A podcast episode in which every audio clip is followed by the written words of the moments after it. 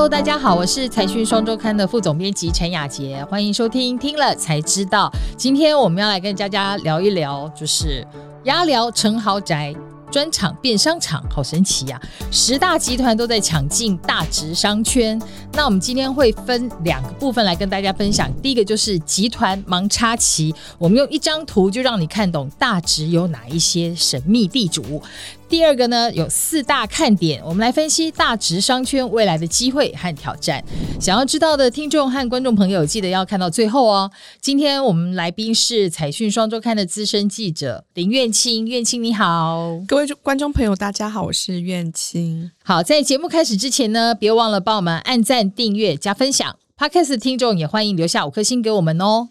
那对，我们现在要来看一下，其实大直真的小的时候对他的印象很朦胧哎，这好像从摩天轮长出来之后，他就突然变成一个有点 fancy 的地方了，对，对，然后现在真的是越来越多。我觉得以一个记者的那个。切身的经验就是，现在越来越多活动在那边办，是你就可以感觉出来，哎，这个商圈有点不一样。那运清这次在第六百八十四期的财讯双周刊里面，帮我们用专题的报道，就是分析还有介绍了这整个商圈现在的动态的过去、现在和未来。对，你可以先告诉我们，就是说现在有这么多的顶级商办。正在盖的或盖好的，然后还有大型的饭店、大型的卖场都到大直去了。对，没错，因为就是这一次，呃，就是去做大直商圈这个专题，然后整理了一下进驻的财团。才知道说，原来那边现在已经变成这个很多企业的总部，然后也有很多顶级的商办都盖在那个地方。那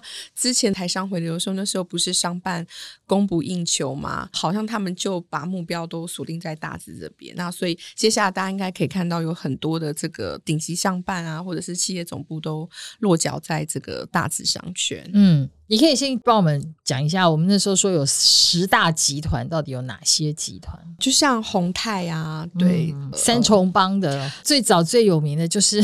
Motel，哦，对，维格啊，格他们就是地主，对不对？是，没错，没错。嗯、那另外还有就是良茂。就是梁茂陈春通在大直就是有蛮多的这个土地的开发，但我们比较知道他好像是从他接手美福饭店之后。对，那另外还有就是中泰，中泰其实在大台的北北地区来讲的话，它也是有非常多的这个建，对啊，盖蛮多豪宅的。对对对，像如果说是。大直这边的豪宅的话，大家应该比较熟知，现在就清景泽。嗯、事实上，他们在四月份试营运的那个就是中泰乐乐生活，其实就是他们第一次跨足到这个商场的这个代表作嘛。那另外还有华固，他会在这边盖非常非常多的顶级的商办这样子。那另外还有永红，永红跟红光就是新进的财团，财团永红跟红光他们也在大直这边呢，就是也会都有呃商场啊，还有就是饭店的部分这样子。那另外还有就是。红普，可是红普现在目前那一块，大家看到非常大的一个四四方方的。嗯这个地现在还没有开发嘛，那边应该也是会就是盖那个商办这样子。对，那另外还有大陆建设跟美丽华，大家就知道说美丽华皇家对，然后还有龙山林，龙山林也是在大直这边非常老的地主之一，就是它也有很多的这个土地开发。所以如果说我们周末去大池商圈，不管是去逛街看电影，或者是去那边吃个喜酒，然后都会看到其实它还有蛮多空地，但其实都已经被圈走了。对，没错，他那边现在已经没有地可以买了。我们这一次专访了很多当地的大的地主，嗯、像你刚才提到的这些财团啊什么，我觉得你超厉害，把那些老板都找出来了。那这有着我觉得很有代表性的一位啦，就是刚才你有讲到，就是良茂的陈春彤董事长，他就是大直人，对，对不对？他的故事你跟我们说一下好了。那一天我们去专访陈春彤的时候，他就带着我们去参观一下我们的那个展示厅，结果我们一进去看到。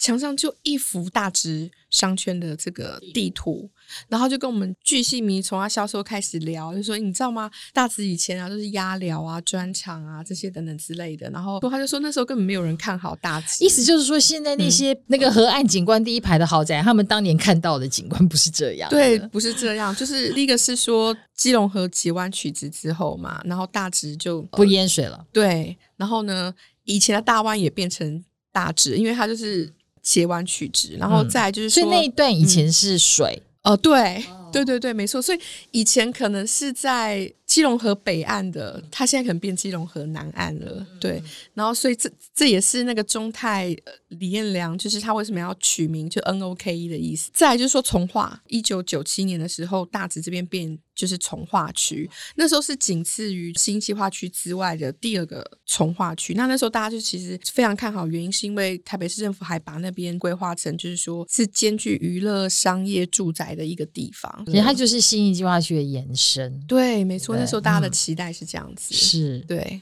哦，然后所以良茂的陈董事长他自己就是从看着大直这样子的转变，然后就在那边一直买，一直买。对，所以他觉得就是。在全世界其实找不到一个这么好地理位置的一个地方，这样子。而且老实说，后来像捷运通车啦什么的，都改变了大直的很多。对，没错，机能好。然后还有一个也是，其实我觉得他们有一点像，就是都是做土地开发，后来却又跨足到那个呃消费端的，就是永宏集团。讲永宏集团，可能大家比较不是很认识，但是我讲大直英迪格饭店。或者是春大直，对，没错，没错。所以乐群三路就是人家说就是米其林一条街嘛，因为那上面就非常多有星星的那个餐厅在上面。那刚刚雅洁这边提到的那个春大直，它其实就是一个餐饮的这个商场，可是它里面的那些餐厅啊，来头都不小哎、欸，就一定是特色餐饮。对对，那永红集团他们现在就是在这边又做了商场，一个美食的商场，对，然后又做了饭店，对。那他们以前是只做盖房子吗？对，创办人杨秀光嘛，对，他以前就是做这个土地开发跟买卖的这个起家的。但是他十五年前的时候，就是等到他小孩都慢慢就是学成归国，然后他就开始觉得说，哎，好像要慢慢有一些比较实体的东西可以，呃，就是留下来，然后让整个家族一起去经营的。嗯、对，所以他在十五年前的时候，他的做法也改变了，就是以前他可能就是列地，然后土地。开发转卖等等之类，但他现在他列了地之后，可能都会留下来，然后就是他们自己去开发一些商场啊，或者是饭店这样子，因为他们其实呃之前在台中的时候就已经有呃这样的一个就是饭店加商场的一个规划，其实经营的还。蛮不错，嗯，他们现在要把这样的成功模式也复制在大直哦，所以大直其实并不是他们的初体验了，只是因为大直的条件就是让他们觉得说适合在做这样的开发，然后自己留下来经营。对，而且杨秀光他也是在二十几年前的时候，那时候就是知道大直重化了，然后他也是觉得说这个地方他来看过，他也是觉得说一定要在这个地方插旗，果然后来就是一个兵家必争之地。嗯，对。对，当时没差，现在也没得差了。对，好，那我们再来看第二部分，就是你为我们提供四个观点来看大池商圈未来的机会和挑战。让我想到就是说，那时候我们在讨论大池商圈的时候，看起来好像很多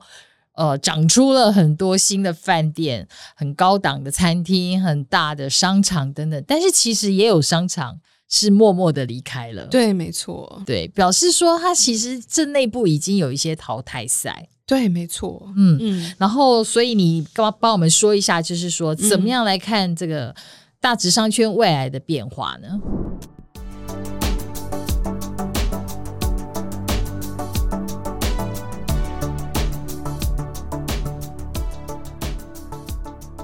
我觉得大家其实都蛮关心剑南站这个旁边的这个停车场的招标，因为其实，在我们这次在采访的过程当中，受访者都会提到这件事。那所有的。这个财团他们也都密切的注意，就是说，呃，北捷到底什么时候要招标？因为他们知道说，在北捷的这个规划里面，就是它是要盖一个一万四千平的商业大楼，而且呢，就是它还会结合一些转运站啊、商场这些等等之类的，所以它可能会像台北京站啦，嗯、或者是说南港啊，类似这样子的情况。对，没错，没错，就是没错。呃，交通转运枢纽，然后可是又有很强的商业空间。对，因为他们其实有考量到说，内科那边现在的 商办啊，或者是或者是企业大楼，其实已经供不应求了。对，所以他们就会觉得说，哎，大直它比较没有那么塞车，至少它有捷运啊。对，对，所以就是觉得说呃是一个还不错的选择，这样，嗯、所以就在这边的话，北捷的规划就是说要把它盖一个商办，然后结合一些商场的这个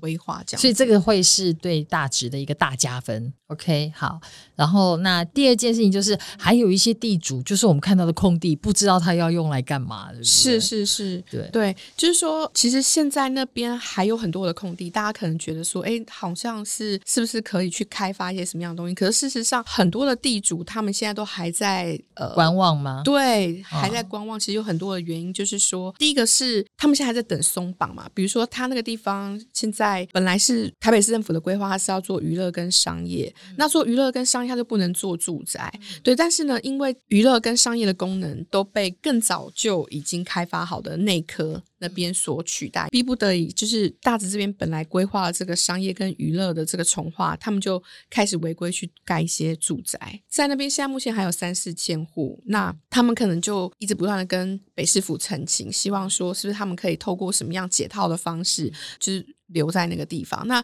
现在初步拟定的一个解套方案，可能就是说用缴交代金的方式来做。那如果一旦这个确定下来之后，那本来想要做商办的这些财团，他们也可能观望，想说，哎，也可以盖住宅啊，就是这些地。因为如果说他也可以盖住宅的话，他的前景或身价的话，选择就更多元了。所以，也许我们现在看到那些还是空地的，然后特别像是三重帮的这些这个大地主的话，他们也许就是在等这一个政策的转变，对，没错，没错。OK，是是是。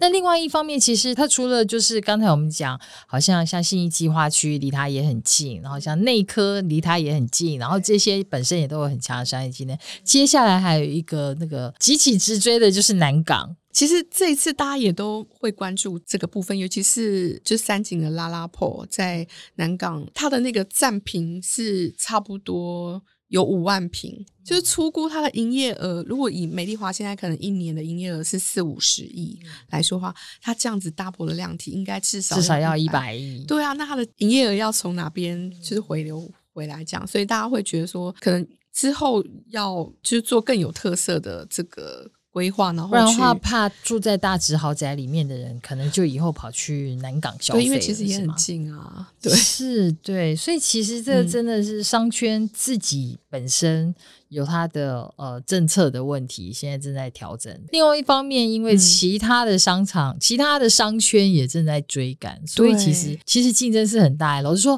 台北就这么点大，我都没有想到原来在那边竞争这么激烈。